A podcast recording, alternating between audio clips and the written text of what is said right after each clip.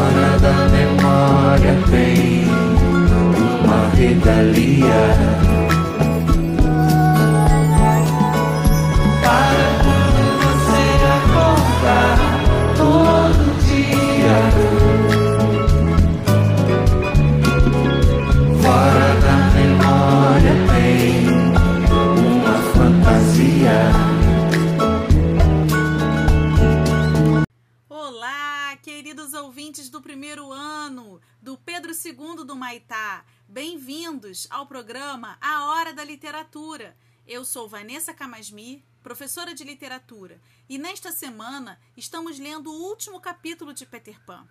Começamos este episódio na onda poética dos tribalistas, com a canção Fora da Memória, cantada por Arnaldo Antunes, Marisa Monte e Carlinhos Brown. A música foi composta por este trio talentoso e também pelo Pedro Baby e Pretinho da Serrinha. Fora da memória tem uma fantasia e nela mora o nosso querido Peter Pan. E por falar em memória, eu espero que você queira saber o que aconteceu com os outros meninos perdidos. Não sei se vocês têm memória de elefante, então vou relembrá-los que no episódio anterior, Wendy, João e Miguel reencontraram seus pais. A senhora Darling deixou as janelas abertas na esperança de rever seus filhos tão amados.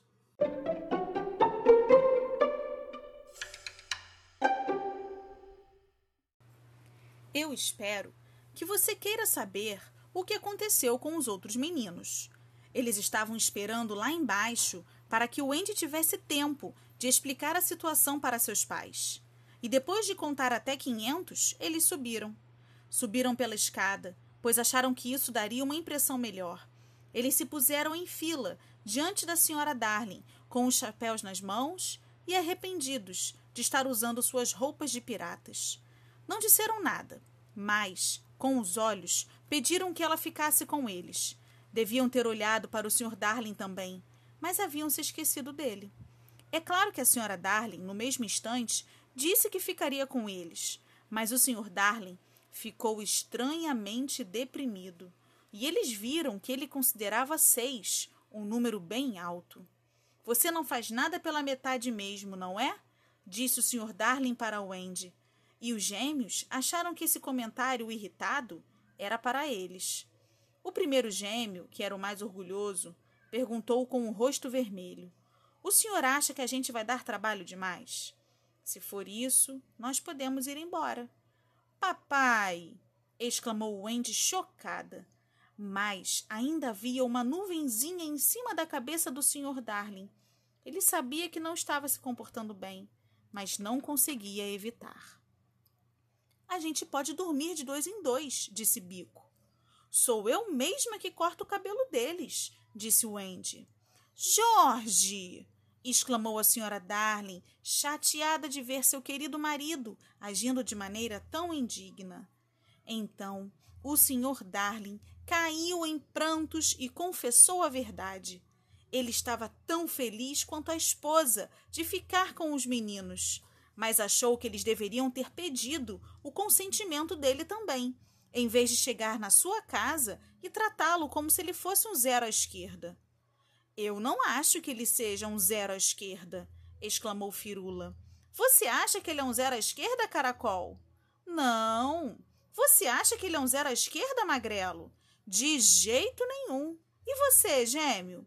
Ficou claro que nenhum deles achava o Sr. Darling um zero à esquerda, e ele ficou absurdamente feliz com isso e disse que ia encontrar espaço para todos dormirem na sala de estar, se eles coubessem ali. A gente vai caber, senhor, asseguraram os meninos. Então, façam o que seu mestre mandou, exclamou o Sr. Darling alegremente. Olhem só, eu não tenho certeza se a gente tem uma sala de estar, mas nós fingimos que temos e fica tudo a mesma coisa. Opa! E ele saiu dançando pela casa e todos os meninos gritaram: Upa! E saíram dançando também, procurando pela sala de estar. Não lembro mais se encontraram, mas de qualquer maneira encontraram vários cantos e todos os meninos couberam. Ouvintes, o que está fora da sua memória? Do que você não se lembra mais?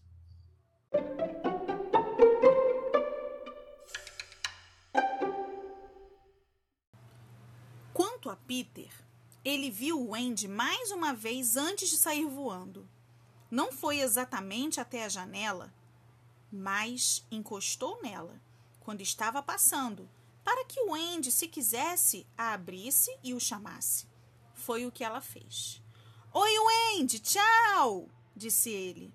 Ah, não, você vai embora? Vou. Peter, você não acha que gostaria de conversar com os meus pais sobre um assunto muito delicado? disse Wendy com a voz trêmula. Não. Sobre mim, Peter. Não. A senhora Darling foi até a janela, pois estava prestando muita atenção em tudo que o Wendy fazia. Ela contou a Peter que havia adotado todos os outros meninos e que gostaria de adotá-lo também. Você vai me mandar para a escola? perguntou o Peter. Vou, respondeu a senhora Darling. E depois para um escritório? Acho que sim, respondeu novamente a senhora Darling. E em pouco tempo eu vou virar homem? perguntou Peter Pan. Em muito pouco tempo. Ah, eu não quero ir à escola aprender coisas importantes, disse Peter com fervor. Não quero virar homem.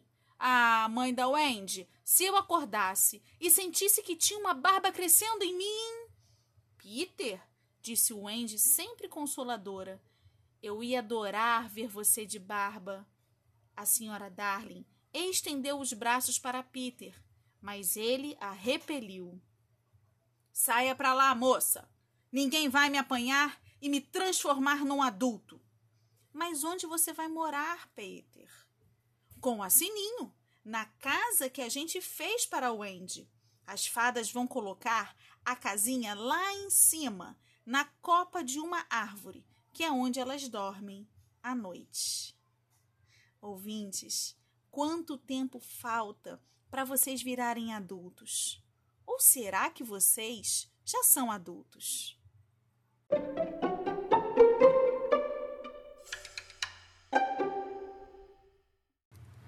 Antes da gente se despedir, quero mandar um abraço para o Caio, o Frederico e a Laís, crianças da turma 103.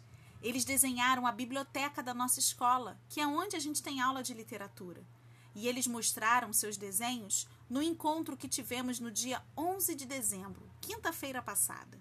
Valeu, pessoal, pelos desenhos. E para que todos possam apreciá-los, coloquei o desenho do Caio na capa do episódio de hoje. Observem o quanto ele caprichou para deixar na nossa memória a biblioteca da escola. Vamos então terminar este episódio pensando sobre o que está fora da nossa memória. Do que você não se lembra mais?